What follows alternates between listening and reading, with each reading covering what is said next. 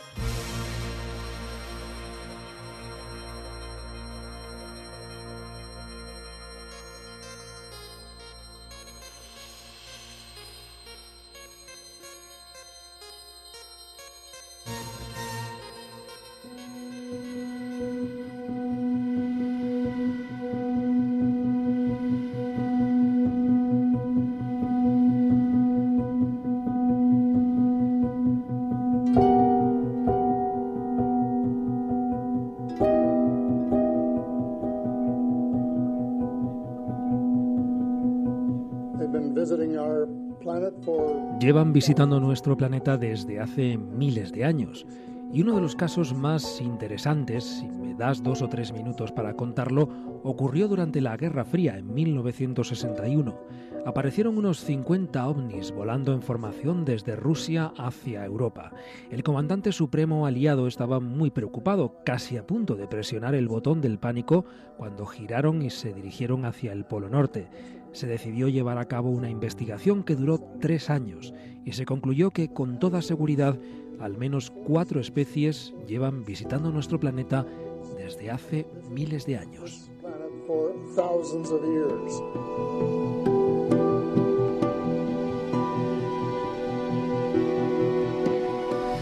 1 y 32 minutos, buenas madrugadas amigos. Llegó la nave milenaria en la cadena Ser para hablar de cosas asombrosas como esta que acabáis de escuchar en la voz de nuestro amigo y compañero Carlos Cala. La frase, la declaración, ahora escucharemos la segunda parte, pertenece ni más ni menos que al exministro de Defensa canadiense, el señor Paul Heyer, que se ha significado en más de una ocasión en torno a supuestas especies invasoras, extraterrestres, que llevarían vigilando nuestro planeta milenios. Lo que sorprende es que esto viene en torno a una cascada de informaciones cada vez más habitual. Esto viene en un tiempo, el año 2014, en el cual vivimos esa resaca del cambio de la información. Y de eso vamos a hablar esta noche. ¿Hará falta cierto esfuerzo? Posiblemente, pero aseguro a toda la audiencia que merece la pena, que haya un fruto interesante. Yo mismo eh, os lo confesaré directamente, no estaba muy ducho ni versado en torno a lo que se está cociendo en las cocinas profundas de la información mundial. ¿Por qué? Porque seguramente cómo se presenta la información y cómo se comenta por parte de los eruditos hace que sea todo un tejemaneje, un laberinto extraño. Hay tanta filtración de documentos secretos en el mundo ahora mismo que la cantidad acaba siendo el principal enemigo eh, a favor incluso de los gobiernos o de quienes han mantenido bajo la oscuridad ciertas informaciones. Hay tantos bits, tantos megas, tantos teras de información liberada en los últimos años por valientes para otros enemigos que resulta que nos encontramos con una torre de Babel, una torre de Babel inmensa donde es muy difícil separar grano y paja. ¿Y dónde está en este caso el grano que nos interesa más? El grano de lo misterioso.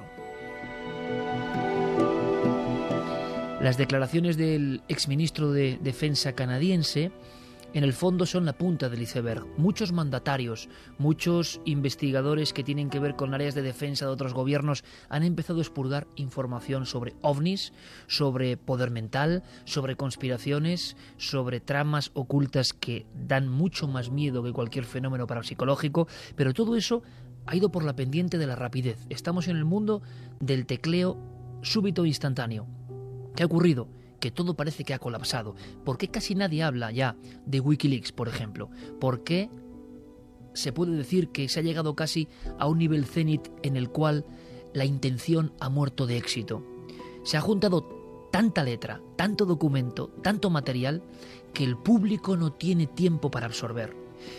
Y nos hemos hecho un propósito aquí en Milenio 3, que es ¿Seremos capaces de explicar sencillamente y explicarnos a nosotros mismos lo que hay detrás de estas filtraciones y en especial las filtraciones que tienen que ver con el enigmático? Vamos a intentarlo. Como guinda, como elemento de cómo está el patio, ahí va la segunda parte de esta asombrosa declaración del exministro de Defensa canadiense que hila directamente con otro personaje que venía del mundo de Santi Camacho, de ese mundo que para muchos es fantasía y que luego se aloja directamente en las primeras planas de los periódicos mundiales, que es Snowden. Hay quien dice que Snowden también ha hablado de extraterrestres, pero eso lo contamos ahora. Lo primero que has de preguntarte es cuántas especies hay. Yo creía que eran entre 2 y 12. Edgar Mitchell, el astronauta del programa Apolo, Vino a Toronto hace unos años y estuvo cenando con nosotros. Estaba de acuerdo en que eran entre 2 y 12 especies, pero los últimos informes que me están llegando de varias fuentes dicen que habría unas 80 especies diferentes, algunas de las cuales tendrían nuestro mismo aspecto. Podrían cruzarse con nosotros en la calle y no nos daríamos cuenta.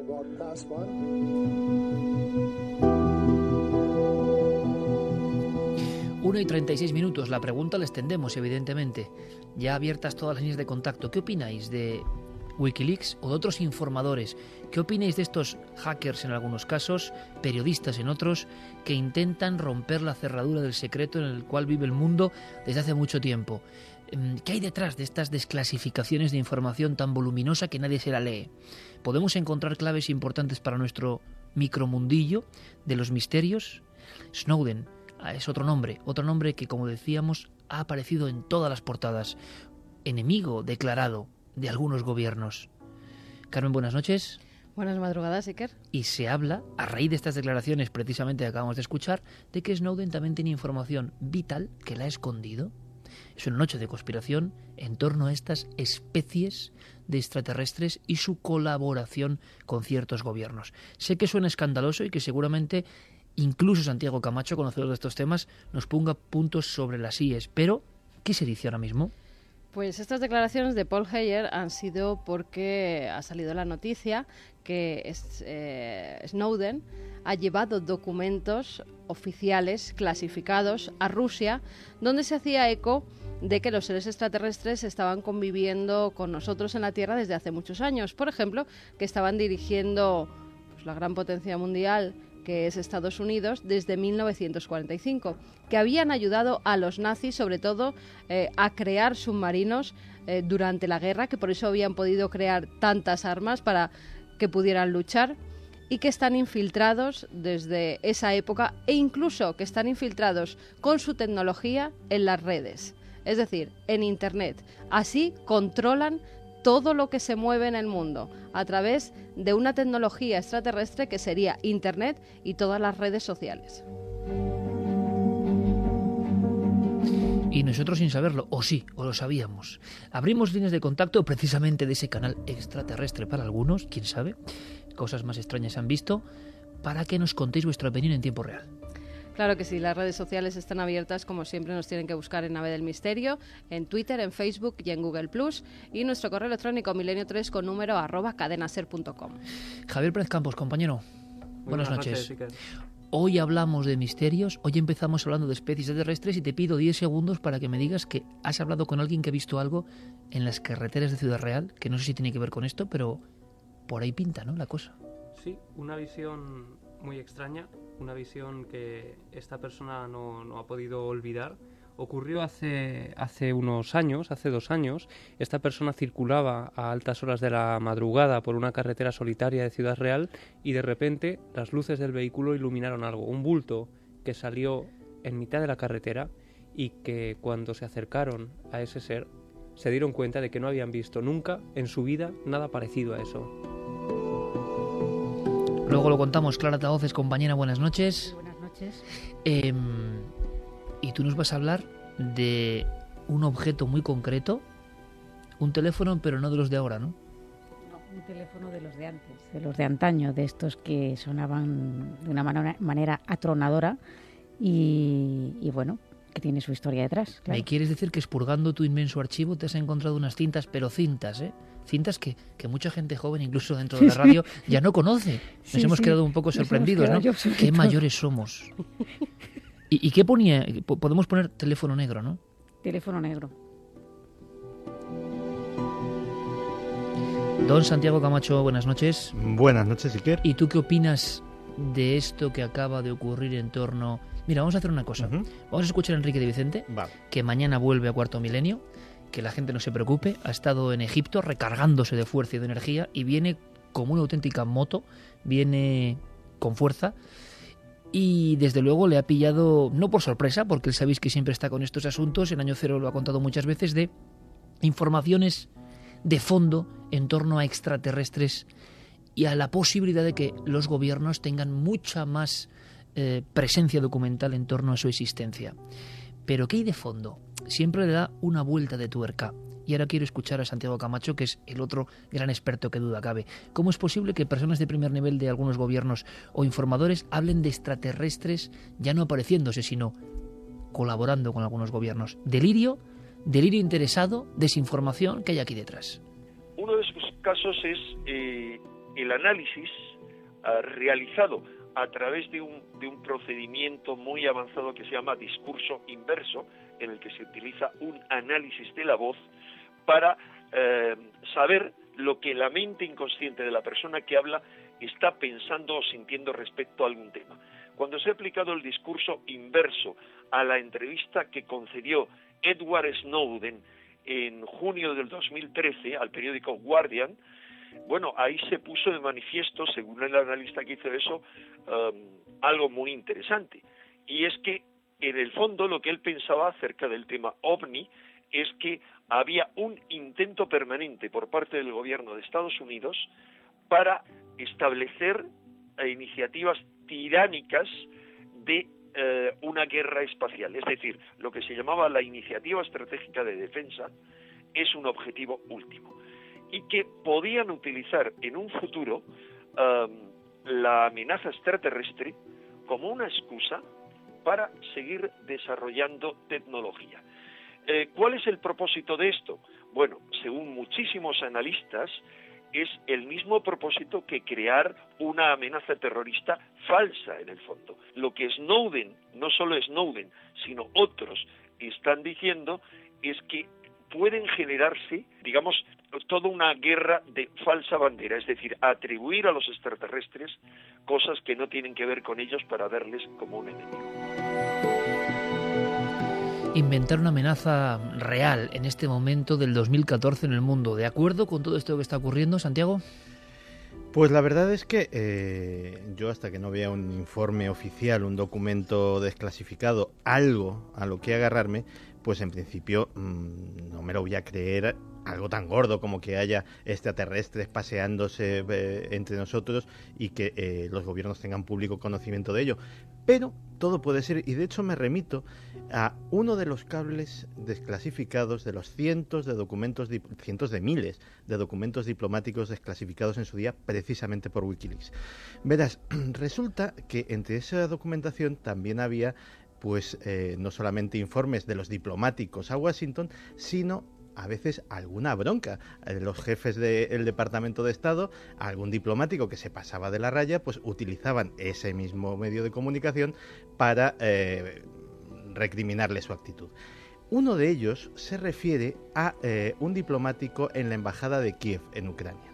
Parece ser que en esa embajada era relativamente frecuente en las reuniones diplomáticas y en los cócteles que los diplomáticos eh, sacasen el tema ovni como conversación social. Y de hecho, pues que se vanagloriasen de que, bueno, de que ellos conocían más de lo que decían, etcétera, etcétera. Eh, voy a traducir sobre la marcha eh, parte del contenido del cable. Dice así, es crítico que eh, todo el mm, personal de la embajada entienda que no se debe discutir, que no se debe de tratar bajo ninguna circunstancia las relaciones que el Departamento de Defensa tiene con los ovnis que entran en órbita.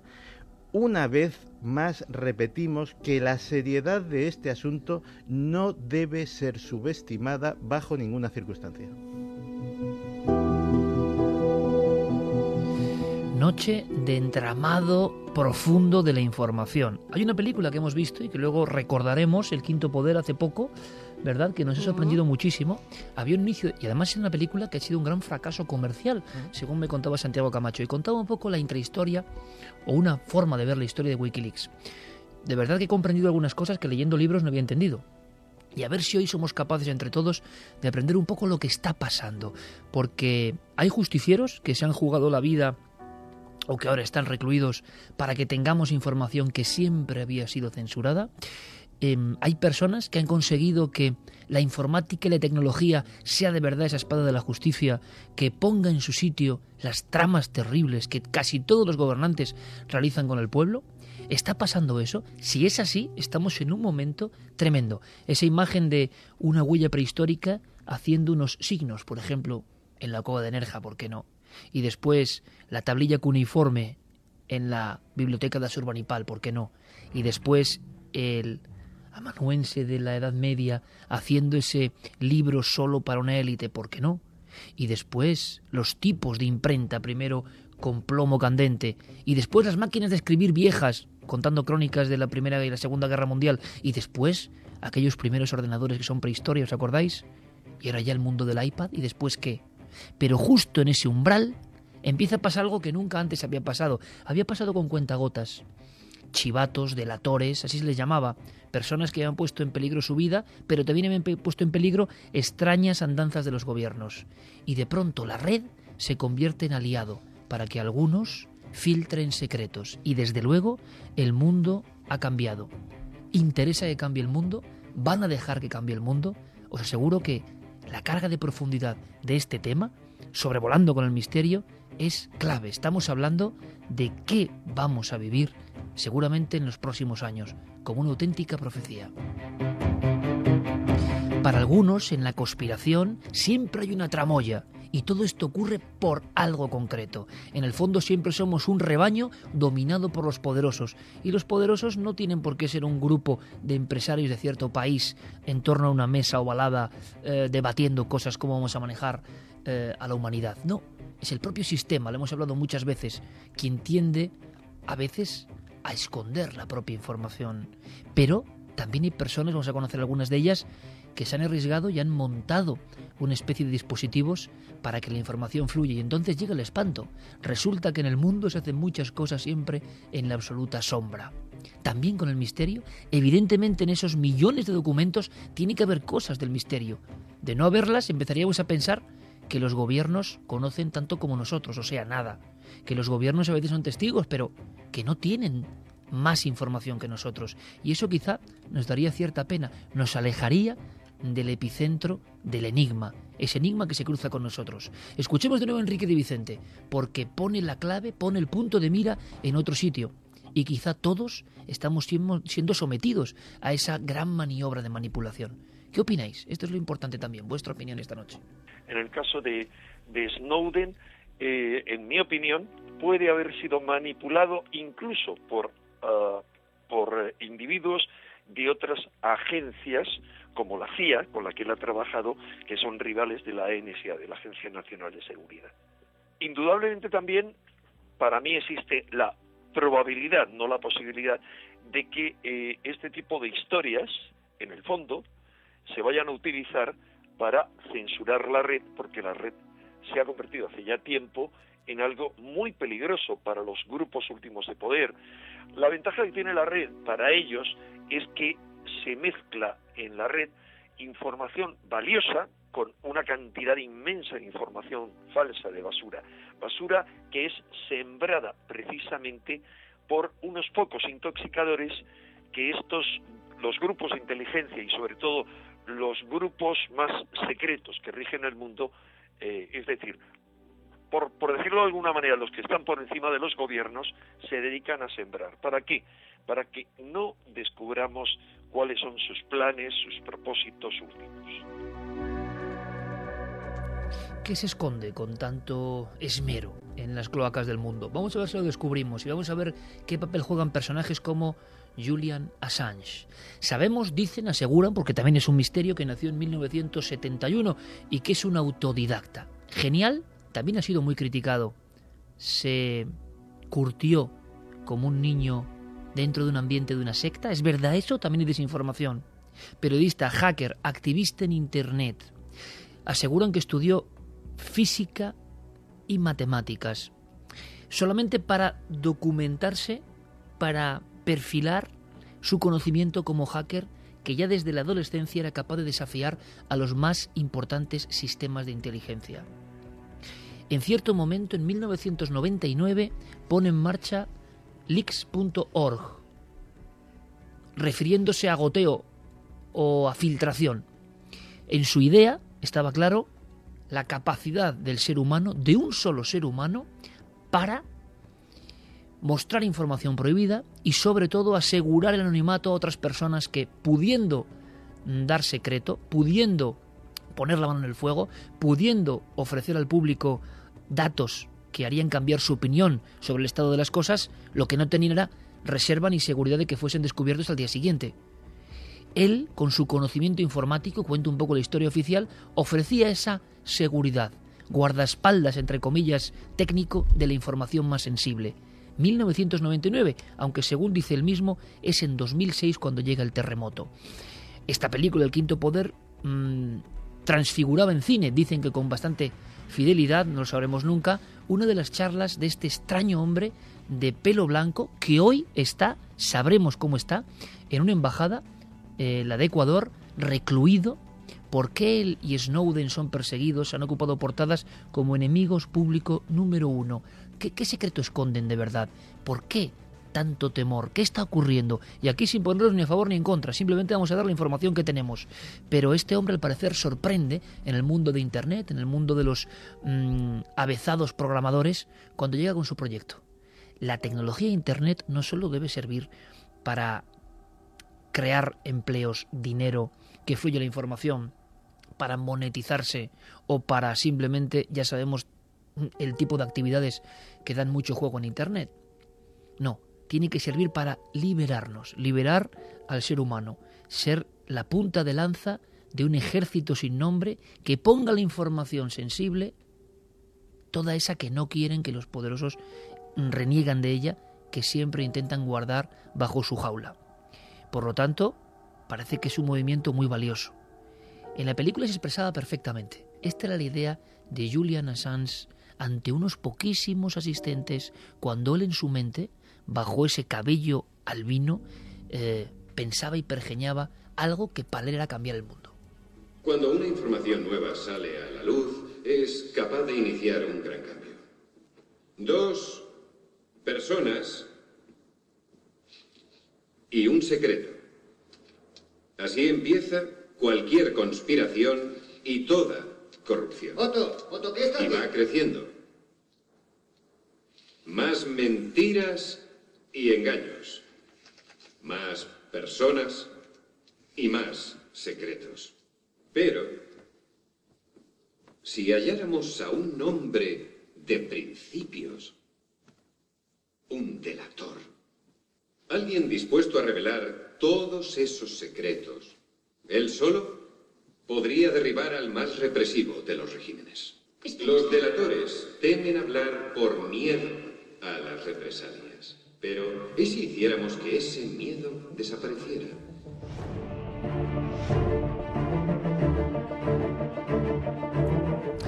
y 54, Santiago Camacho, tú que tanto has estudiado de Wikileaks, que seguro que lo puedes explicar de forma muy sencilla para que todos nos enteremos. Vemos a un hombre, a un solo hombre, que se enfrenta al mundo. Y eso es una situación nueva en la historia de la información. ¿Es así o también hay mucho mito en torno a esto? En parte es así y en parte hay mito, como en todas las cuestiones. Eh, Julian Assange, eh, por un lado, está absolutamente solo según algunas versiones, por ejemplo la versión de Daniel, eh, de Daniel Berg, que es en la que se basa mayormente esta película, en la que se llega a afirmar que Wikileaks durante sus principios es Julian Assange y un montón de seudónimos que eh, él hacía pasar como sus centenares de voluntarios, sus centenares de seguidores, pero que en realidad era solamente él. Según eh, Julian Assange esto no es así, él estaba respaldado por un grupo de hackers de diferentes países, disidentes chinos, eh, rusos, etcétera, etcétera, que, de los que él solamente era un portavoz. Existen esas, esas dos versiones. me inclino más a pensar, fíjate, que la de la película es la cierta, es decir, que Julian Assange pone en marcha esto en solitario y que para darle cierto empaque, cierta eh, respetabilidad, para sobre todo generar confianza en esos delatores, él eh, da una mentira piadosa y dice que está respaldado por una gran organización. Pero entonces, Santiago, nos encontramos ante un hombre justo sobre el papel que quiere cambiar el mundo, que sabe que hay demasiados secretos y que solo la informática puede proporcionar ese anonimato a personas que tienen que contar la gran verdad, la que siempre se oculta. Claro, el, mensaje de Julian Assange el mensaje de Wikileaks eh, es para toda la humanidad, pero sobre todo es para nosotros, es para los periodistas.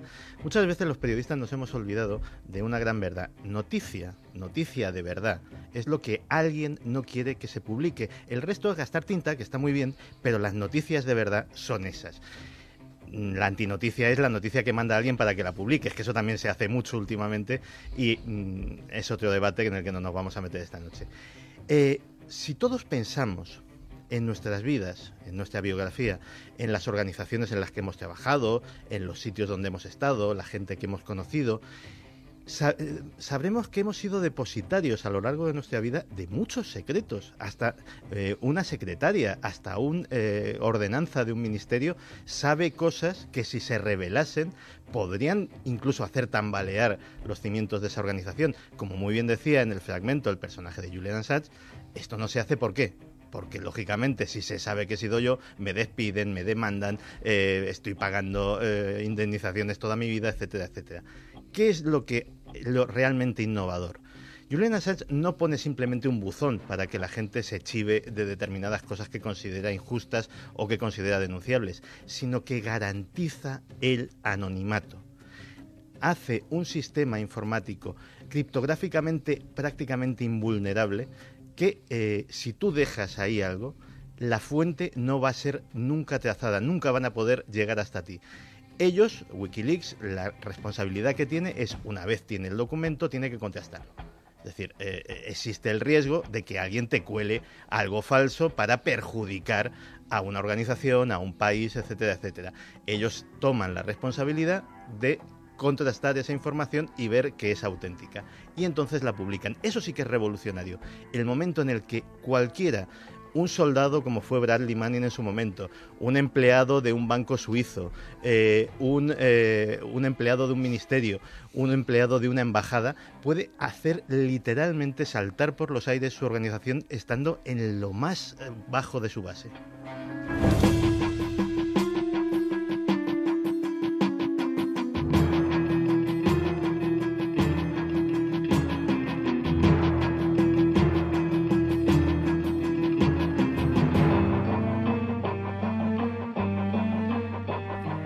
Seguro que muchos amigos están pensando, bien, pero queremos conocer a la persona.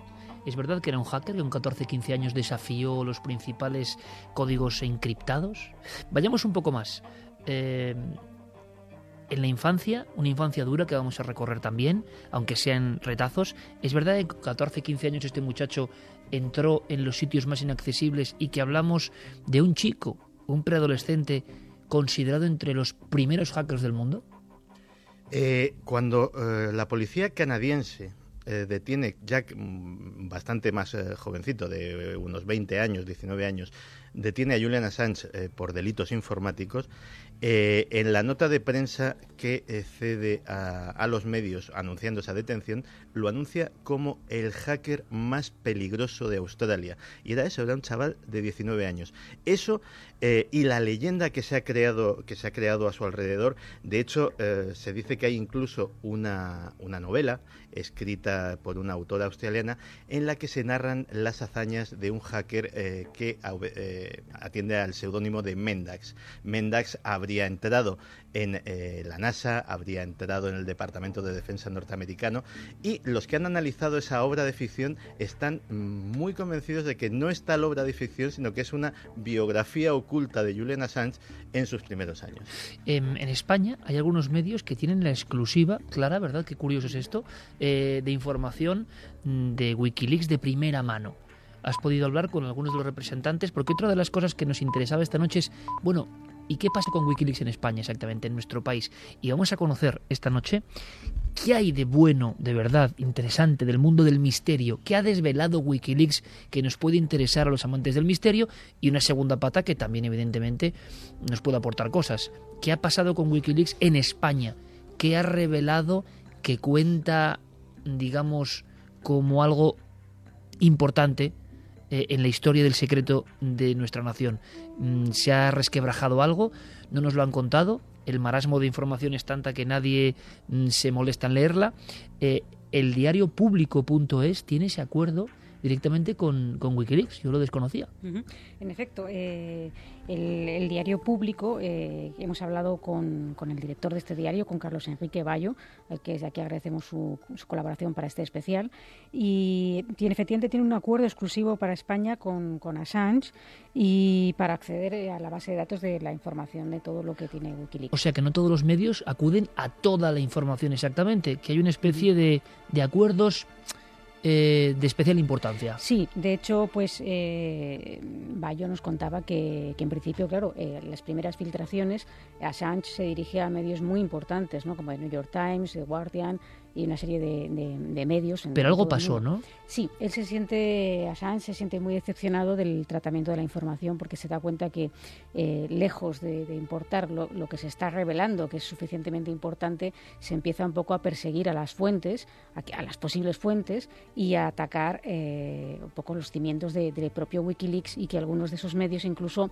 empiezan a actuar en, en combinancia con, con los gobiernos a los que se está denunciando en Wikileaks. Es decir, un poco una contradicción. Es decir, él cuenta con medios convencionales, los periódicos más importantes del mundo, para dar la mayor filtración de la historia, Santi, que si fuese nada en segundos, ¿qué es lo más importante de esa famosísima filtración que hace que Wikileaks ocupe todas las portadas del mundo, todos los digitales y todas las televisiones y este se convierta en enemigo público número uno? ¿Qué había tan importante en esos miles y miles de documentos que luego serán ofrecidos en una fecha casi de contrarreloj a los periódicos más influyentes del planeta prácticamente, pero que hacen que Wikileaks después retroceda un poco y no sienta eh, como amigos a estos periódicos, ¿no? sino que ha habido una especie de ruptura. El negocio, entre comillas, de dar la información no ha salido bien. ¿Qué había tan importante en aquellos primeros cables? Había muchísimas cosas. Eh, hay que tener en cuenta que Julian Assange, eh, entre otras cosas, aparte de un genio de la informática, es un genio de las relaciones públicas. Y el primer aldabonazo que da Wikileaks no lo da en papel, lo da en imágenes.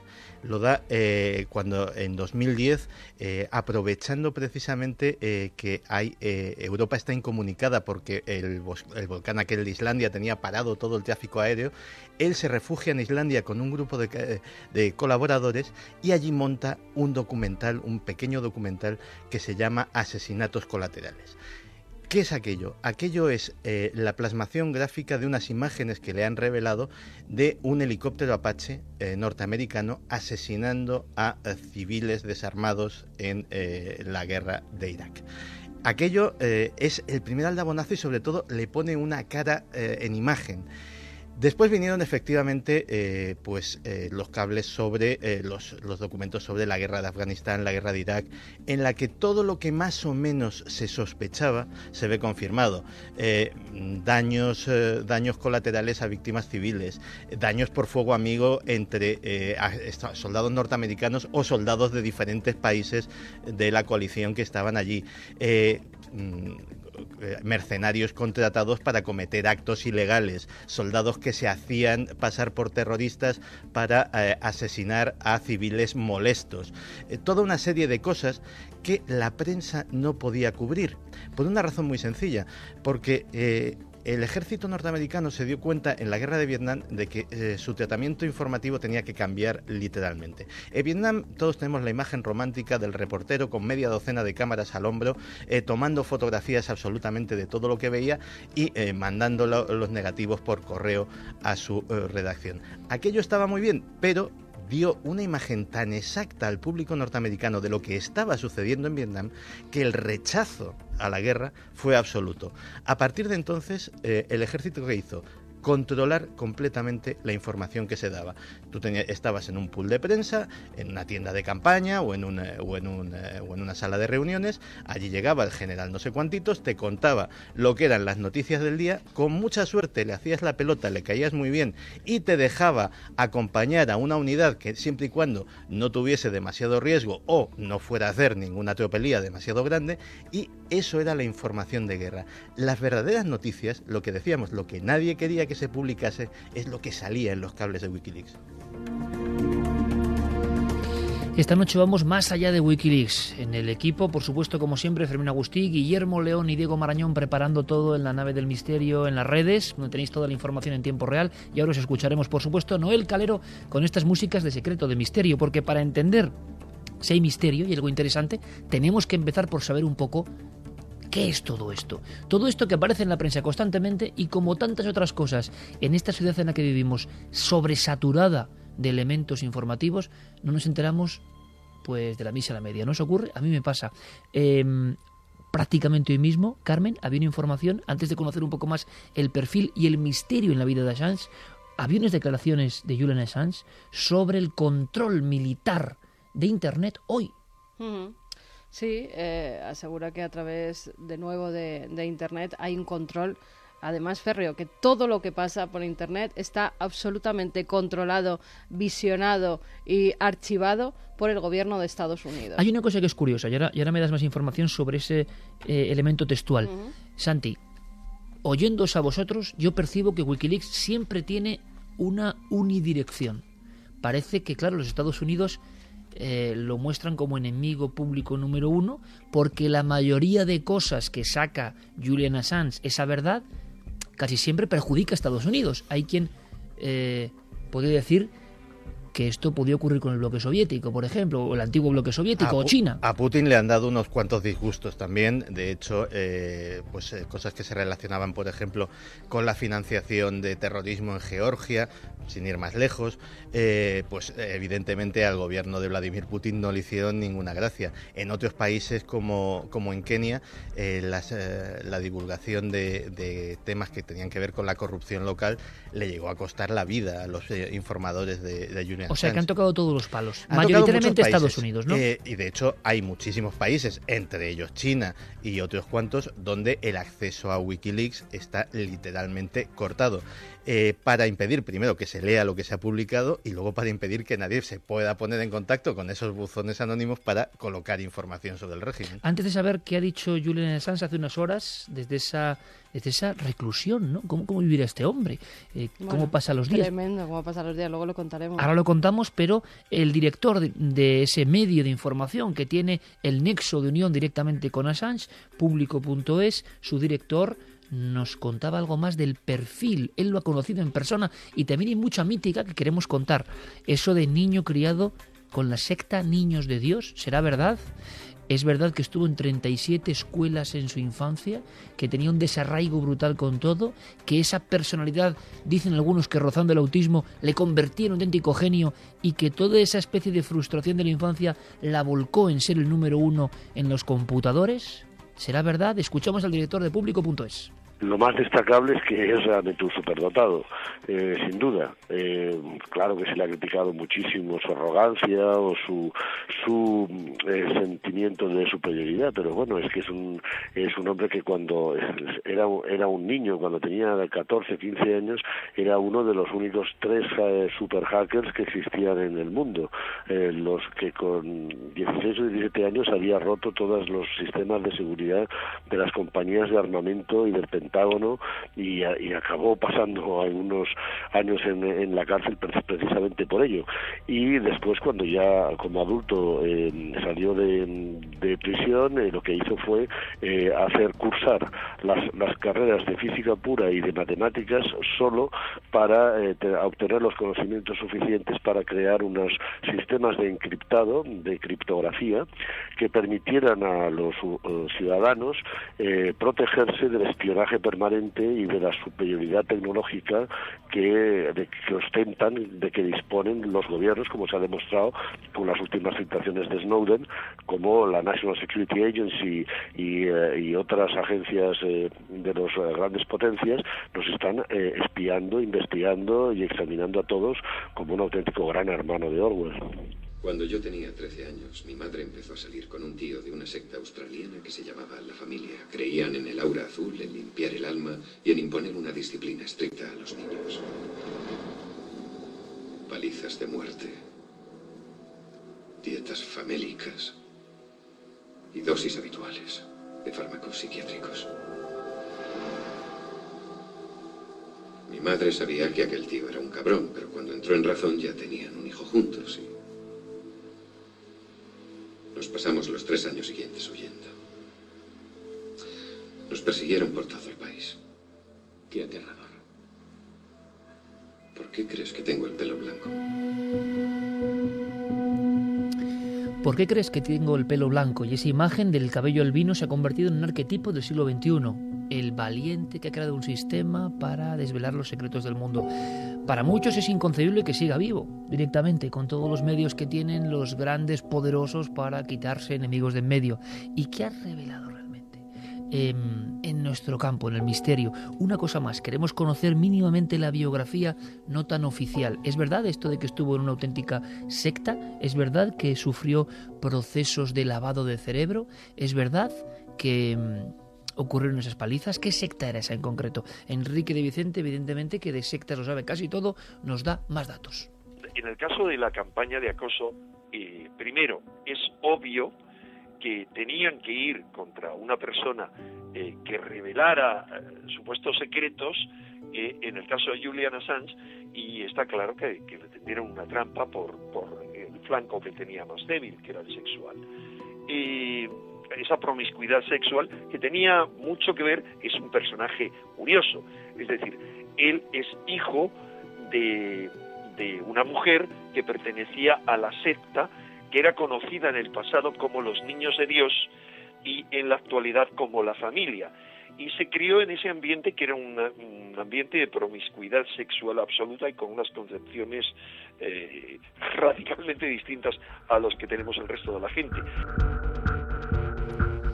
O sea que no es ningún mito, Santiago. No, no, no es ningún mito. Eh, Julian Assange eh, es un fruto bastante típico de lo que eran los 70, la parte más loca de, los años 70. Su madre, Christina Ann Hawkins, eh, era una actriz medio hippie, no, hippie entera, digámoslo así, itinerante. De ahí viene precisamente esa, esa, esa cantidad de colegios que visita y que a los que atiende a los que atiende en su infancia. Fue un niño errante, por lo tanto. Fue un niño errante que no conoció eh, hasta muy, muy, muy mayor a John Sipton, que es su padre biológico, y que eh, Christina Hawkins eh, se enamoró de un director de teatro de la compañía en la que estaba, que se llamaba Assange. Él adoptó al niño, le dio su apellido, y el tal Assange era el que efectivamente se metió a formar parte de las filas de los niños de Dios. Y eh, la verdad es que eh, tuvieron, tanto Julian Assange como su madre, muchísima suerte en poder escapar. Primero porque efectivamente el, trato de los niños, hacia los niños en la secta era atroz. Es decir, efectivamente eh, una, no se llamaba a los niños de Dios en vano. Los niños eran considerados, eh, digámoslo así, propiedad común de la secta y eran criados todos juntos. Es decir, perdían en cierto sentido el contacto eh, con sus padres y los criaba la tribu. los niños tenían que ser clónicos. Y, una de las formas para que se parecieran era decolorarles el pelo con agua oxigenada para que todos tuvieran el pelo completamente blanco. También efectivamente se les metían psicofármacos, eh, se les eh, daba psicotrópicos, eh, se les sometía muchas veces a, a castigos y hasta vejaciones sexuales, sobre todo en el caso de las niñas, porque una de las prácticas más comunes de proselitismo de los niños de Dios era lo que ellos llamaban la prostitución sagrada. Efectivamente, dentro de la secta eh, había una promiscuidad sexual muy alta, pero a su vez para captar nuevos miembros, las jovencitas, las, eh, que eran educadas o las que eh, pasaban a formar parte de la secta, eran mandadas a cazar hombres que con el gancho del sexo fácil, etcétera, etcétera, fueran integrados en la secta. Así que eh, que en un momento dado eh, Cristín y su hijo consiguieran eh, evadir, evadirse de las redes de, la secta y que de hecho eso les costase una, una huida de varios años por, por toda Australia, pues no, no solo no me extraña, sino que además tuvieron muchísima suerte de conseguirlo. Y este individuo, estamos marcando su perfil con esta infancia tan desarraigada errante por toda Australia, que es un mundo, una isla gigantesca, un mundo en sí mismo, y que em, luego también seguirá errante con sus servidores de un lado a otro, conectando y proporcionando información a aquellos que quisieran tener un secreto y difundirlo al mundo. Fíjate que si no hubiese sido por esta infancia, eh, a lo mejor no estábamos hablando de Julian Assange ahora mismo.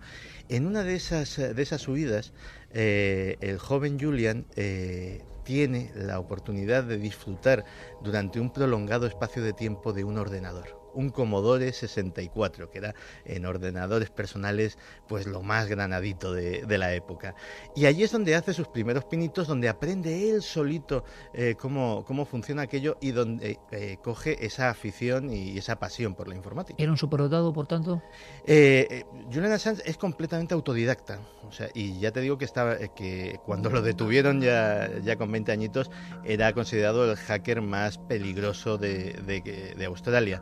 Eh, es un tipo que los que le conocen eh, dicen que efectivamente es muy, muy, muy inteligente, tiene un talento nato para las relaciones públicas, tiene un talento nato para la puesta de escena. Los que le han conocido más íntimamente dicen que también tiene un talento nato para la manipulación, es decir, es, muy hábil manipulando a las personas. Y sí, todo ello, todo ello nos encaja en el perfil de una persona con, inteligencia muy importante. Luego me contarás, Santi, porque también hay voces, incluso de personas que estuvieron dentro de Wikileaks, que aseguran que fue una especie de mascarada de la CIA. No acabo de entenderlo muy bien Em, que Julian Assange tenía una opacidad completa en la cuestión contable de Wikileaks, que aprovechó un sinfín de donaciones y que luego no hablaba de eso. Es decir, la oscuridad de este mundo, que también algunos han denunciado, no sé si a favor y en contra. Pero antes de hablar del misterio puro y duro, de qué ha desvelado Wikileaks en torno al misterio, me gustaría saber qué opina nuestro público a día de hoy, enero 2014, porque da la impresión, da la impresión, un ejemplo es este, esta buenísima película, El Quinto Poder, resulta que Mm, no ha funcionado. Y es un poco el símil de todo eso que iba a ser la hecatombe Wikileaks. O sea, el mundo va a venirse abajo con estos secretos. Y muchos dirán, tampoco ha pasado gran cosa. Es decir, o no eran tantos secretos, o el mundo está atado y bien atado, o qué demonios pasa aquí. ¿Qué opina nuestro público de lo que significa Wikileaks? Antes de, ir a los comentarios, lo de la película eh, costó unos 30 millones de dólares y solo ha recaudado 8 millones y medio, con lo cual eh, ni siquiera ha llegado a, los costes. ¿Y qué hizo eh, Assange cuando sale la película? Porque él está en contra de esa película. Dice que no cuenta verdaderamente su historia. En el mismo momento en el que se estaba estrenando en Londres y después en Estados Unidos, el fundador de Wikileaks lanza a través de Internet y completamente gratis en ese momento un documental donde cuenta la verdadera historia de su propia historia, de Wikileaks y de cómo surge todo.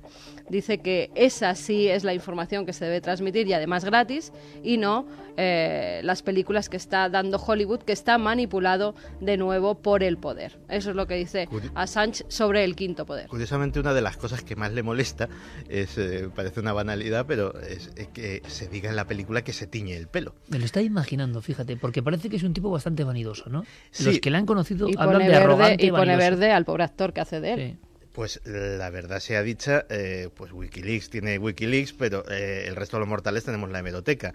Y eh, Julian Assange tiene una época en que tiene al principio el pelo completamente blanco y eh, más tarde, eh, digamos que tiende a un estado más natural, que probablemente sea su color propio, que es un castaño muy claro, pero eh, digamos que se ha ido oscureciendo con el tiempo.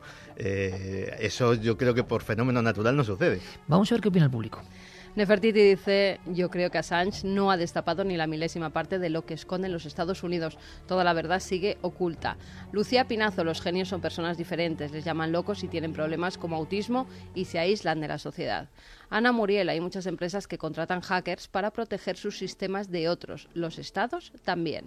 Pet Egravo, no pienso que otra humanidad camine junto a nosotros. Eso sí, posiblemente nos mantienen vigilados para controlar posibles brotes de locura. David López. Trabajo en un departamento de seguridad lógica de una importante empresa de telecomunicaciones y les puedo asegurar que todo el tráfico que pasa por las redes está monitorizada y auditada, lo que vulgarmente se llama tener el control de todo. Estamos controlados más que nunca. Darvos estamos recibiendo información gracias al poder que da la red, gracias a estos nuevos ciberhéroes. Buenas noches a todos. Los mayas ya lo predijeron y hacían referencia a que en el último cambio de ciclo todo será conocido y eso hará posible un cambio de conciencia cósmica. No nunca, Estela Velasco. Ana Hart, Snowden, además de datos, tiene un morro que se lo pisa y una personalidad un poco delirante. José Ramón López, aunque no nos estén visitando, en un universo tan vasto que no conocemos ni un 1%, puede que no sean 80 razas, sino que sean 800 u 8000. Misterio. ¿Qué es lo que podemos destacar para el público de Milenio 3 después de estos años de intensidad de Wikileaks, al final que hemos sabido de nuestros temas que pueda merecer la pena? Pues sobre todo eh, yo creo que eh, básicamente información ovni es de lo que más hay, sobre todo en la colección, en la colección de, cables diplomáticos, en los cuales pues sí que eh, hay muchísimas referencias a diversos casos. Pues Carmen y yo hemos, hemos, sacado, hemos sacado unos pocos y, los podemos ir contando más o menos al limón. Por ejemplo, en 1973 la Embajada de, de Estados Unidos en Ghana eh, da cuenta a Washington de que eh, las autoridades locales estaban tremendamente alarmadas porque el espacio aéreo del país ha sido violado por una serie de objetos eh, voladores no identificados que no se correspondían para nada ni con la forma, ni con el tamaño, ni con la velocidad, ni con la forma de maniobra de los objetos conocidos occidentales. Ese es uno de ellos. sale también a relucir un cable que lo manda el coronel Hussein Benslimane. Es el comandante de la Gendarmería Real y pedía información, eso sí, diciendo que sería confidencial, a la Secretaría de Estado de Estados Unidos sobre un avistamiento ovni que había tenido el rey Hassan II la noche del 18 al 19 de septiembre de 1976. Además, en ese cable eh, decía que el rey había observado como un objeto volador de forma circular, incluso dice que en algunos momentos se veía como un disco, con aspecto metálico y que emitía destellos de luz, se desplazaba por el cielo sin emitir ningún tipo de ruido. Además, apuntaba que había recibido llamadas desde Marrakech, desde Casablanca, desde Rabat y otras zonas donde se informaba de ese mismo avistamiento entre la una y una y media de la madrugada. Los testigos decían prácticamente lo mismo. Además apuntaban que volaba a mil metros por encima del suelo esa era la altura, y también que incluso el rey Hassan había visto algunos de los dibujos que esos testigos habían realizado. A veces estos cables también contienen eh, conversaciones confidenciales que lógicamente los diplomáticos pues mandan eh, al Departamento de Estado o a la CIA para que sean analizadas. Una de ellas está fechada en 2007 en Bielorrusia y eh, habla de la conversación entre un antiguo jefe del KGB y que ahora mismo era jefe de, de la inteligencia bielorrusa y que está hablando con un diplomático norteamericano. Y en medio de la conversación le dice lo siguiente ya no tenemos fondos para investigar debidamente los fenómenos paranormales y los asuntos de ovnis, no como en los viejos tiempos. Hay un documento que a mí me ha llamado especialmente la atención, me ponía Clara Tauce sobre la pista porque la verdad que yo no sabía que había salido esta información. Y se refiere además a nuestro país, a España. Eh, al parecer lo ha mandado alguien que le habían ordenado que investigara las apariciones de Palmar de Troya y todo lo que se mueve alrededor de estas apariciones. Pues bien, en esa información eh, que mandan a, Wikileaks eh, hay unas fotografías que no tienen nada que ver con el Palmar de Troya, pero sí que el último papa del Palmar, y todo esto sale a relucir porque eh, en Wikileaks se da una información que hay un cierto peligro de que el presente Papa del Palmar de Troya pueda llevar a cabo un suicidio masivo. Sí, ese es, el, peligro que existe según este informador anónimo que eh, traspasa la información a Wikileaks. Pero lo que me ha llamado la atención... Que en el Palmar de Troya, en pleno corazón de la provincia de Sevilla, ¿Mm? el delirio llegase, perdón, el delirio llegase a un nivel de suicidio colectivo. Exactamente. Tipo Guyana o tipo... Después de que este informador haya estado estudiando por orden de alguien, no dice de quién, eh, a ese grupo eh, pseudo religioso, por llamarlo de algún modo. Bueno, entre los documentos que da hay algunas fotografías no del propio Palmar de Troya, sino de Ezquioga, unas apariciones, recordemos, que se producen en entre 1931 y 1934 más o menos, eh, en las que pues muchos vecinos de la localidad de Ezquioga eh, dicen que se aparece la Virgen y que da una serie de mensajes donde ya anticipa la guerra civil española. Pues eh, lo que se dice en estos documentos es que el Papa del Palmar de Troya hace que los palmarianos estudien eh, las apariciones de Ezquioga porque dice que son las verdaderas, que después de Ezquioga el único sitio donde se ha aparecido la Virgen es en el Palmar y que tienen que estudiar los mensajes de Ezquioga muy atentamente y sobre todo las profecías de Benita, que es una de las principales videntes, una niña de 11 años, porque ella es la que tiene la verdad. Una conexión de dos clásicos de la fenomenología mariana española que yo no conocía nexo entre ambas para nada. Ezquioga, año 31, Guipúzcoa y el Palmar de Troya, el final de los 60. Y tú dices que además esas fotos te llaman la atención por algo. Sí, me han llamado la atención bastante porque son eh, unas fotografías que publico yo en Misterios de la Iglesia, en uno de los libros que, escribo. ¿Tu primer libro? Sí, en el primer libro. Y, que son están recortadas como tú las recortaste, exactamente. Exactamente, son tal y como yo las publico. Además, según ves la trama, se ve la o sea, trama que el informador de Wikileaks ha leído tu libro. El informador que hizo ese estudio, ese informe sobre el Palmar de Troya, las apariciones de Ezquioga, sí, pues ha tenido acceso a mi libro y ha publicado esas imágenes tan reveladoras. Pues fíjate, otra cosa que eh, siempre se ha pensado que era un mito o una vieja tradición de los ufólogos, aquello de que cuando había un congreso de ufología aparecían unos misteriosos señores que se sentaban al fondo, que algunos parecían americanos y que eh, tomaban nota de todo lo que sucedía allí, no hablaban con nadie y se iban.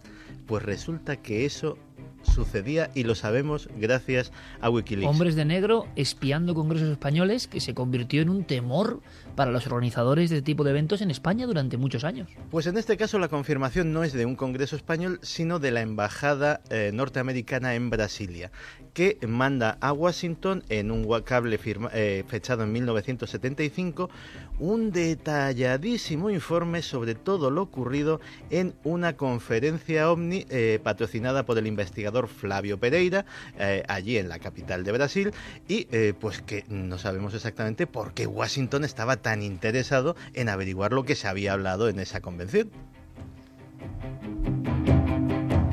Hombres de negro, espionaje de congreso sobre ufología dentro de los clables de Wikileaks. Luego ha habido también algunas cosas como que eh, salió además en un montón de, medios de comunicación que Wikileaks había revelado nuevas imágenes sobre Roswell. Esto es completamente falso. Y que eran unas imágenes muy bonitas, ¿eh? o sea, en el aspecto cinematográfico eran unos seres con gran cabeza unos sí, unos seres con gran cabeza que presuntamente pues se habían estrellado en ese platillo volante de Roswell y cuyos cuerpos se habían recuperado, incluso algunos se veía que estaba todavía vivo cuando recuperaron los cuerpos. Esto es completamente falso. WikiLeaks en ningún momento emite esa información, al igual que tampoco emite la información que también estuvo por toda la red diciendo que había una guerra secreta de nuestro planeta con los extraterrestres y que había documentos que lo confirmaban. Es completamente falso, no hay ningún documento que confirme eso ni que Wikileaks haya emitido. Se llegó a decir incluso que esto había salido eh, de una entrevista donde mm, Assange revela documentos encriptados. ¿Y cómo se desencriptaban? Escuchando la entrevista de Assange al revés, donde decía, donde decía que estábamos en guerra con los extraterrestres. Es decir, que tampoco hay tanta información valiosísima o sí. No, realmente sobre lo, digamos, sobre lo nuestro eh, es eh, anecdótico, eh, pues cosas, algún dato curioso, pues hay, por ejemplo, uno, uno muy interesante del 26 de marzo del 75, fecha, eh, firmado por la Oficina de Océanos y Ambientes Internacional eh, de... Eh, perdón, es que estoy traduciendo, estoy traduciendo del inglés, por, una oficina, por una agencia federal pues dedicada a la oceanografía en Estados Unidos. Y el título del informe es Arreglos para dar la bienvenida a formas de vida extraterrestres, disposiciones, sería la traducción, disposiciones para dar la bienvenida a formas de vida extraterrestres en los Estados Unidos. Se hace referencia al título del documento, se le da un, número de registro, el documento no viene reflejado, pero lo que, se, lo que se averigua por el cable es que ese documento con ese título tan curioso existe. Cerramos la carpeta de misterios y entonces nos queda una, una cosa más por saber en torno al tsunami de Wikileaks. Por cierto, Clara, Javier, para los investigadores de los fenómenos extraños, Wikileaks ha sido motivo de mucho mm, comentario en la profesión, pero en el aspecto de goteo o filtraciones de misterio, que debería verlas, no hay prácticamente nada muy importante. Y hay quien dice que lo verdaderamente esencial, por tanto, no está ocurriendo en Wikileaks. Y hay quien dice, yendo un poco más allá, que esto no deja de ser un juego en el sentido de que los verdaderos secretos nunca van a salir a la luz. ¿Qué opináis? Hay, una cosa eh, que, que es lo que se denomina el archivo de seguridad. El archivo de seguridad, yo lo tengo y mucha gente tendrá, tendrá una copia. El archivo de seguridad es un documento de algo más de un giga que eh, tiene una clave criptográfica muy compleja, tan compleja que no ha podido ser desencriptada, y que se daría a conocer en caso de que a Julian Assange le pase algo. Eh, le pase algo grave, como puede ser una muerte inexplicable, por ejemplo. ahí está el giga más valioso. Ahí está eh, lo que realmente, eh, lo que realmente eh, supone una herramienta de presión, pues supongamos para los gobiernos que podían, que podían intentar atentar contra su vida, por poner un ejemplo. ¿Qué contiene? Las especulaciones son mm, de todo tipo. Desde que ahí sí que está la confirmación de que, de que estamos entre datos con los extraterrestres, hasta eh, pues eh, cosas mucho más, eh, mucho más terrenales, pero mucho más graves, como por ejemplo listas completas de la gente que tiene comprada la CIA en los diferentes países, sea políticos, sea periodistas, etcétera, etcétera. Es decir, información realmente, realmente grave y que eh, por razones eh, de, digamos, de ética no se habría publicado hasta ahora y que además Juliana se la habría guardado como seguro de vida, no sin antes especificar a los interesados que la tiene. Clara Javier, da la impresión de que esto iba a dar para más, quizá, ¿no? A sí, alturas. Yo creo que en todos los aspectos. Además, nosotros en el mundo del misterio es donde notamos esa falta de documentos importantes. Sabemos que en Estados Unidos, años 50, años 60, se han llevado a cabo investigaciones eh, tremendas sobre el fenómeno ovni, por ejemplo, y sin embargo no han aparecido cosas demasiado contundentes sobre este tema. Hablando Quizás con los porque no sea el máximo interés de los hackers de eh, integrados en la justicia de WikiLeaks, no sean los temas más de vanguardia que más pueden atacar a un gobierno? ¿Puede ser? Bueno, en el fondo lo que decían los expertos, hemos hablado con Eric Fratini, Alejandro Suárez, decían que eh, de todo el material que ha aparecido, menos de un 5% es realmente relevante. Es decir, que si eso lo aplicamos al mundo del misterio, que es eh, muchísimo más reducido, pues yo creo que ahí está la respuesta a esta carencia de documentos. Sí, yo pienso lo mismo. Yo creo que hay informaciones que son sustancialmente más eh, inmediatas en cuanto a interés o preocupación, porque es en nuestro día a día, ¿no? de, cosas que están filtrándose poco a poco, que son tan graves que, que hay temas que pasan a un segundo plano. Quizá, bueno, pues eh, a nosotros sí nos, nos puede interesar, nos puede llamar la atención mucho, pero en el grueso de la sociedad quizá esa información no es tan sensible ni tan, ni tan importante en su día a día. Aunque sí, también me gustaría decir que eh, quizá el problema de, de, esta monumental base de informaciones lo basta que es. Es decir, que para encontrar algo no es tan fácil porque mm, es el tema de que siempre hablamos, ¿no? Cuando Torre de Babel, decíamos. Exacto, una sobresaturación de información eh, solamente si estás adiestrado para, para, hacer ese tipo de búsquedas, sabes dar con, con, lo que estás buscando. Y además con todo tipo de códigos eh, de lenguaje diplomático, de lenguaje eh, que tiene que ver con altas instituciones y que no es el lenguaje normal de, de un periodista incluso. Y claro, esa cantidad cantidad de miles y miles y miles de gigas de información, ¿quién la descifra? Sobre todo además cuando el mundo del periodismo está acostumbrado a unas prisas, está acostumbrado a unos tiempos ¿Y quién tiene un departamento, por ejemplo, para leer los miles de cables de Wikileaks, traducirlo a noticias? Hay un gran embudo ahí, ¿no? Cuidado, y que es que además no solamente se trata de traducir del inglés, por poner un ejemplo.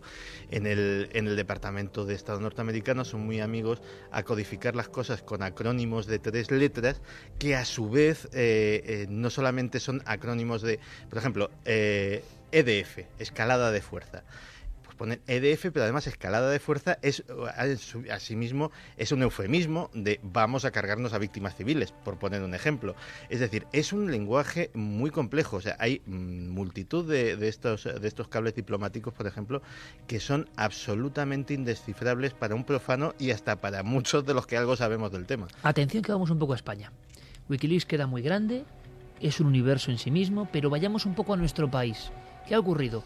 Primero, tecnología. Eh, curiosísimo lo que cuenta el director eh, de público.es sobre ovnis y tecnología, porque parece que en muchos casos sí que han sido, em, que había aeronaves evolucionando realmente, pero a lo mejor no es lo que pensábamos. Escuchamos.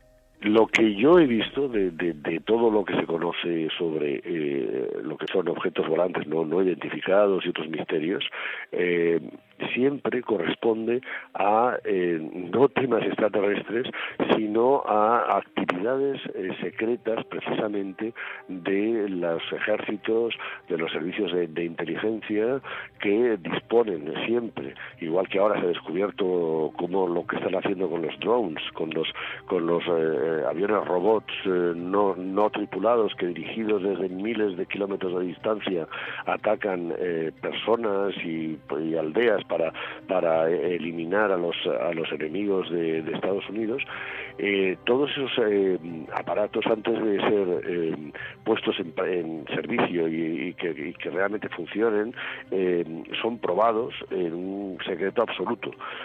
por lo que yo he visto, prácticamente todas las, digamos, los avistamientos y todas las circunstancias que se han producido de, de, de este tipo se corresponden con pruebas secretas de armas tecnológicamente muy avanzadas para el momento, para la fecha en la que se produce el avistamiento y que por lo tanto no son comprendidas como tales porque su tecnología está eh, muchos años por delante de lo que eh, nosotros conocemos en ese momento.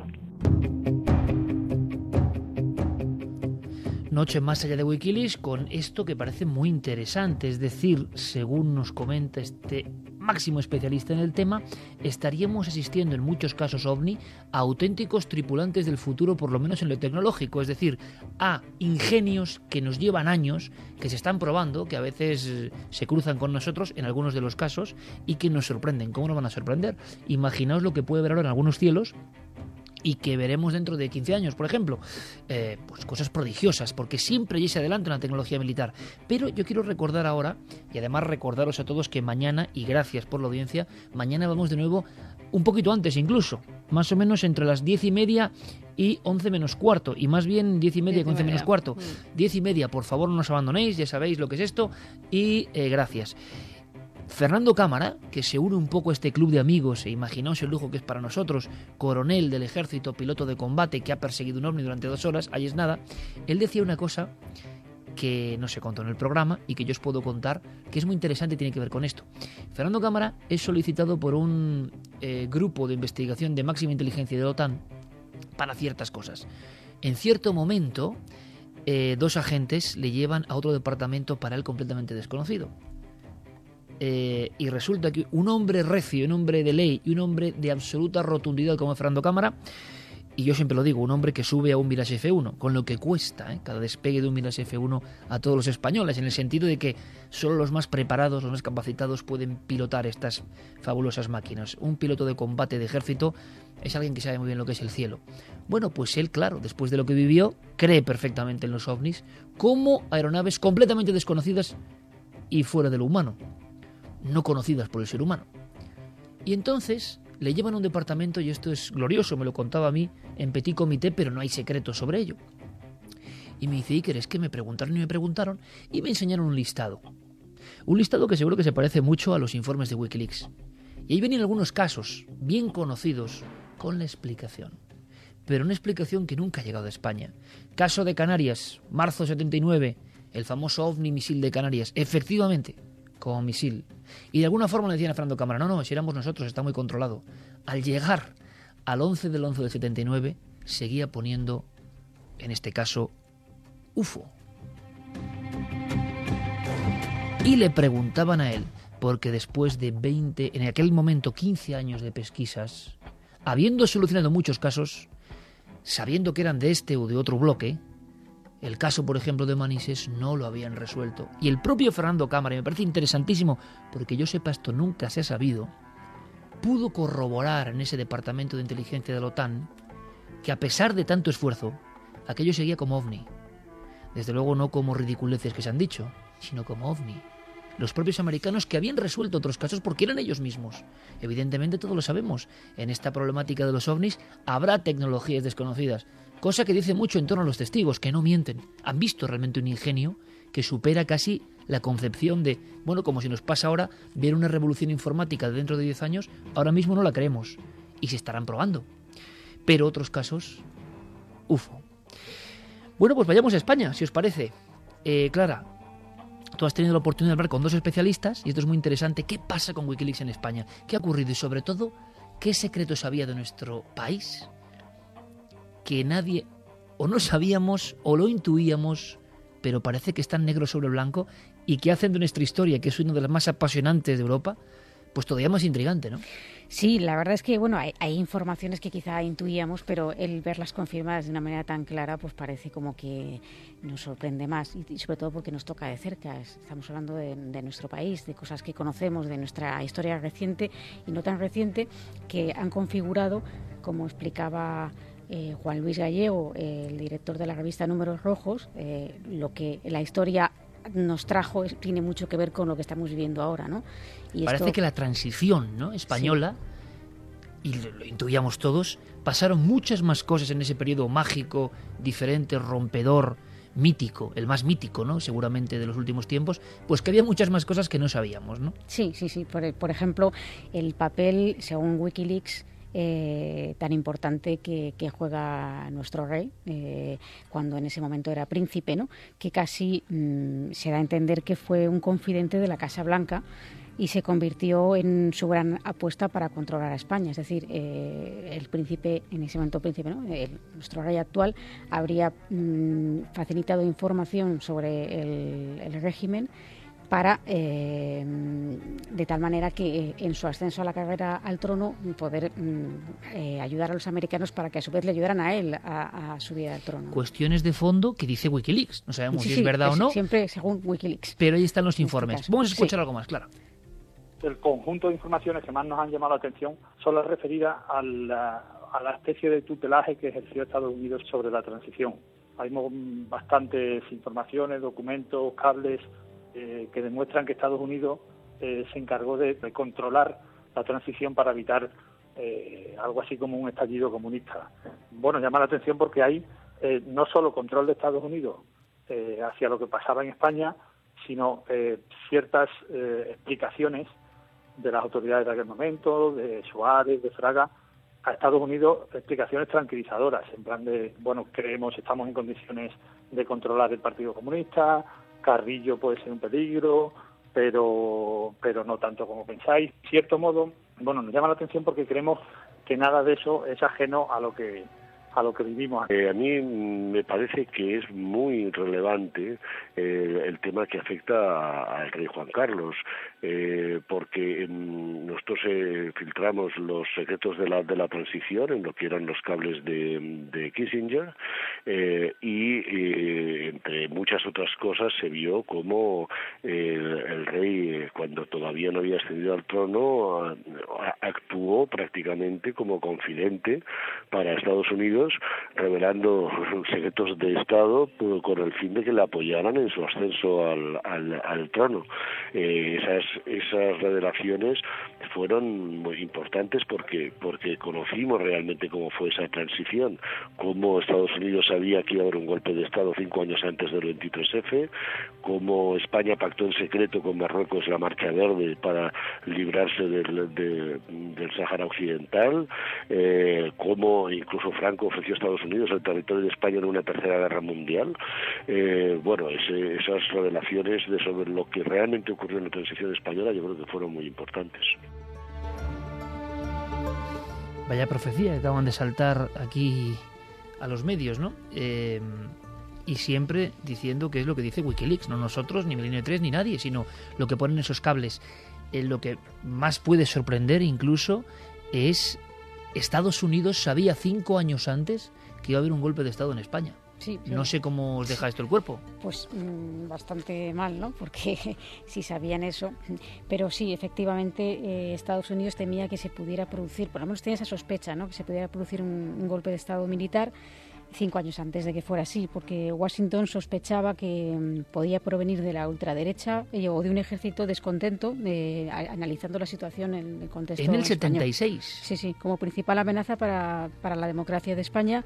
Y, y, bueno, pues esto evidentemente él tenía su preocupación porque mm, eh, ellos querían convertir a España en su aliado. Sandy. De hecho, era, era vital para los intereses estratégicos que España fuera una democracia sea, tenía que serlo sí o sí. Por una razón muy sencilla, porque a pesar de que tenían bases en nuestro país, etcétera, etcétera, eh, lo que querían era integrarnos en la estructura militar de la OTAN. Y eso básicamente, por las propias, eh, por la propia norma de la fundación de, la Alianza Atlántica, pues no puede acceder una dictadura, así como, así como suena. Con lo cual eh, se hizo toda, toda esa serie de, movimientos. En aquellos cables de Kissinger, quiero recordar que hay cosas hasta realmente chuscas. Eh, como la relación del Partido Nacionalista Vasco en la época, en la época de Franco, o sea, cuando todavía estaba en, en la clandestinidad, con las autoridades norteamericanas, pues también ofreciéndose como informadores de lo que estaba sucediendo en España. Pero al igual que en el misterio, a mí algo que me mosquea en todo esto, sinceramente, igual que en el misterio, tampoco hay documentaciones básicas sobre grandes tramas que sabemos que han ocurrido en España, tampoco hay informaciones de fondo sobre historia, realmente no sé, se podían meter pues con envenenamientos masivos, se podían meter con el fondo del 11M, se podían meter con un montón de cosas que sabemos que hay mucha espina todavía, y tampoco se revela nada. las tienen y no han salido a la luz todavía. Claro, es que, Pero un, movimiento como Wikileaks dosificaría tanto la información teniendo ticos bombazos. Mm, realmente es, eh, la información, a lo mejor hay más de dos millones de documentos y, se van filtrando a lo mejor en, oleadas. pero tú como periodista, Clara, o cualquiera de nosotros como periodistas, tú tienes un bombazo y no lo sueltas. No, pero, tendrán que verificar también, ¿no? Tienes que comprobar antes de emitir, además, eh, cosas que son muy fuertes y donde hay mucha gente implicada y ya bastante líos tiene Assange. Aparte que dicen que es un cuello de botella, todos los colaboradores que tienen, si no pasa antes por Assange no se publica. Una criaturita muy autoritaria, según sus propios eh, colaboradores. Vamos a... Sí, dime, Santi. Que a, propósito de lo que decías, claro, eh, Wikileaks no puede tener más información que la que tienen sus informadores. En este tipo de, en este tipo de casos, eh, no todo el mundo tiene acceso a todo.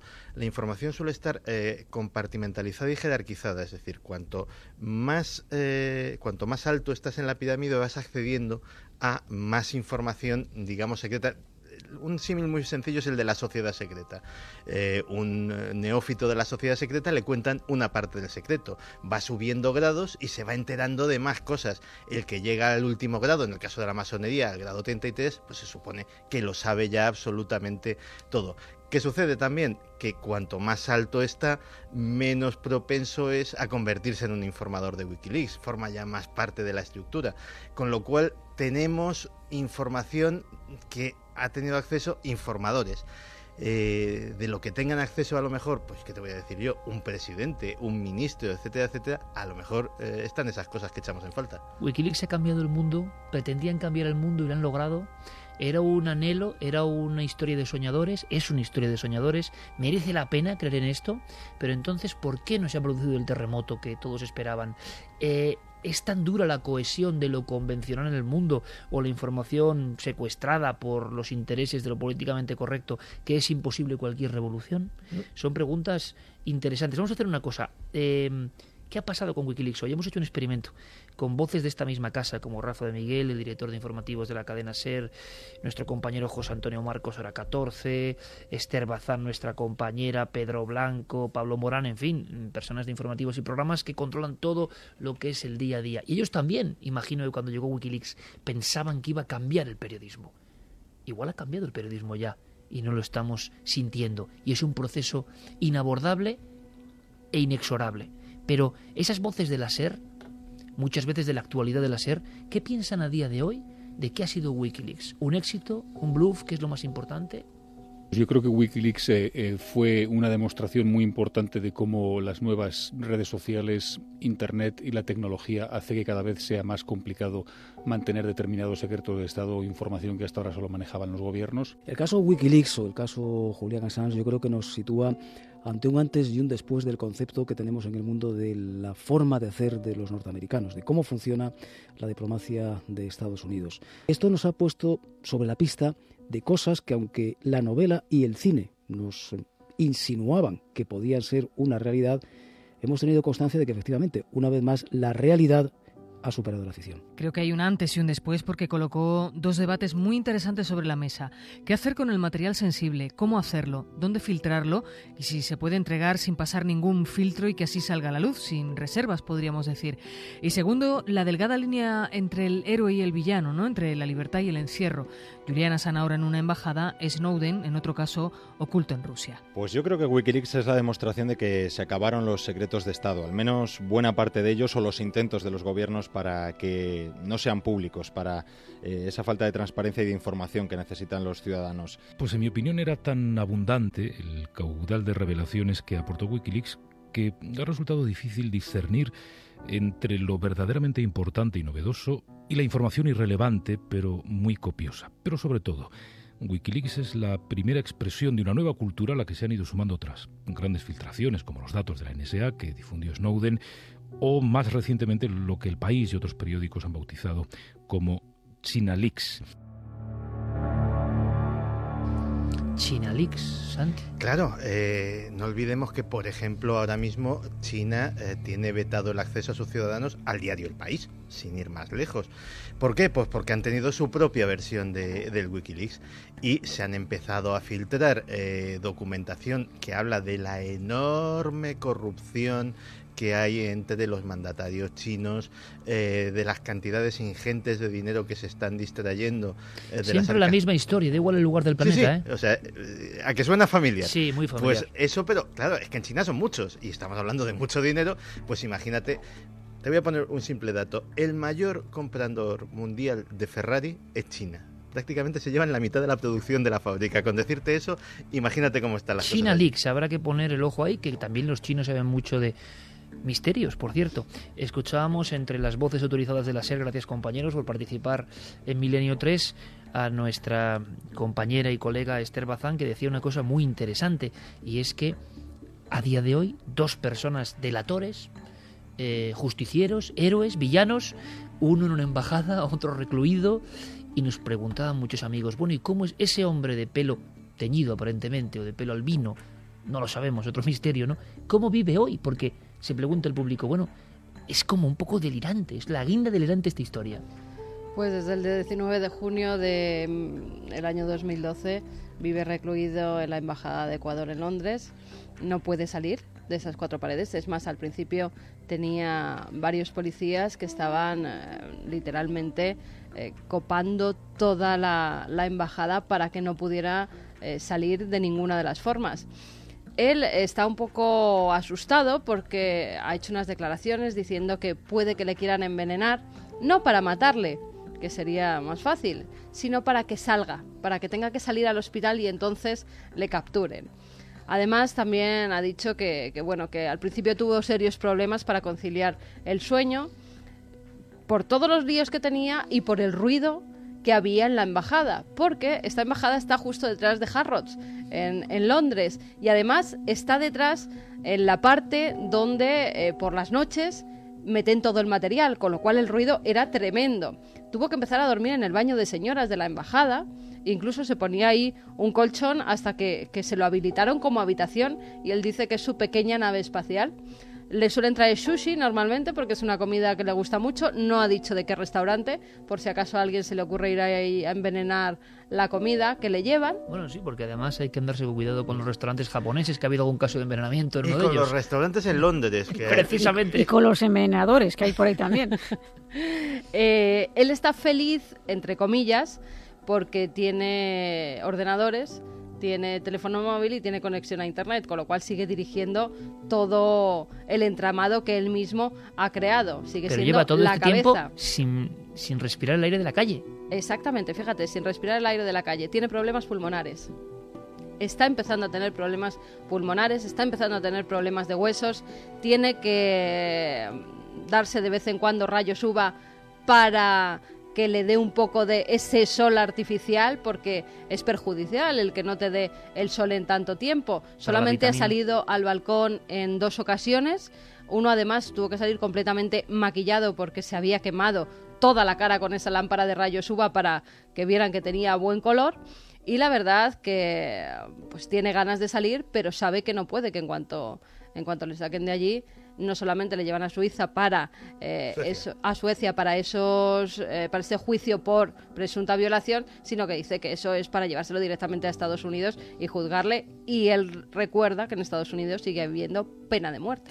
Eh, Santi, y Snowden, aunque sea brevemente, también la situación extrañísima, ¿no? De dos figuras que han intentado mostrar lo que estaba oculto y que han acabado con sus huesos en circunstancias un poco extrañas, ¿no? No, Snowden eh, eh, lleva una existencia mucho más llevadera que, que la de que la de Assange, por lo menos sale a la calle, está, vive en Moscú, Eh, no es su no es su entorno, pues eh, trabaja, parece ser que ha encontrado ha encontrado trabajo y la única la única pega que tiene es que no va a poder poner eh, probablemente los pies fuera de Rusia nunca más en su vida. Quiero que antes de escuchar los últimos mensajes, Noel me recuerde un, sonido. Es un sonido que no tiene que ver con los teléfonos móviles actuales, un sonido así.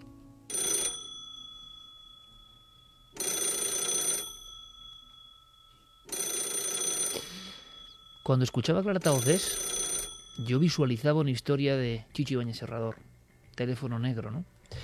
¿Me puedes contar simplemente para, para abordarlo a la vuelta la escena que te ha- que no puedes olvidar de este caso? Hay una escena muy concreta de alguien con un teléfono, ¿no? Sí, eh, imaginad eh, un edificio, eh, un fuerte olor que no saben de, de- de qué es, y una persona que hace días que no ven, unos cuatro o cinco días que no, no sale a la calle. Echan abajo la puerta, donde sospechan que procede el olor, y se encuentran a una mujer caída en el suelo, con una mirada mm, desgarradora, aferrada a una mano ¿no? con un teléfono de estos antiguos, un teléfono negro de los que suenan como hemos puesto antes, ¿no? Y el cable roto, descolgado, eh, ahí, muerta.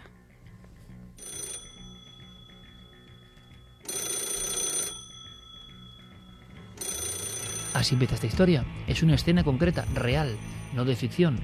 Luego Clara nos cuenta lo que pasa en ese archivo, los archivos de Clara Taoces que estamos exhumándolos pacientemente y que son de verdad, para no dormir.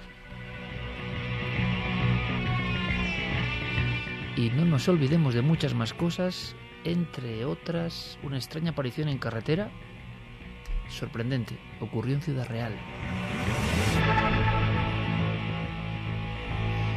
Vamos con los mensajes o, o algo nos tienes que decir, Fermín Agustín. Puede filtrar una información. Fíltranos la A información ver, de última hora. Wiki, Wikimilenio. Una Wiki- información Wiki de- Agustín. de, última hora, eh, Milenio 3 ya es trending topic en Twitter. Gracias por la filtración, amigo. Es nuestro particular Assange, incluso por el peinado. Fermín Agustí. Vamos allá con los mensajes. Pero no lo tiene blanco. No. El- Elisa dice, esta vida se me representa a la peli del show de Truman.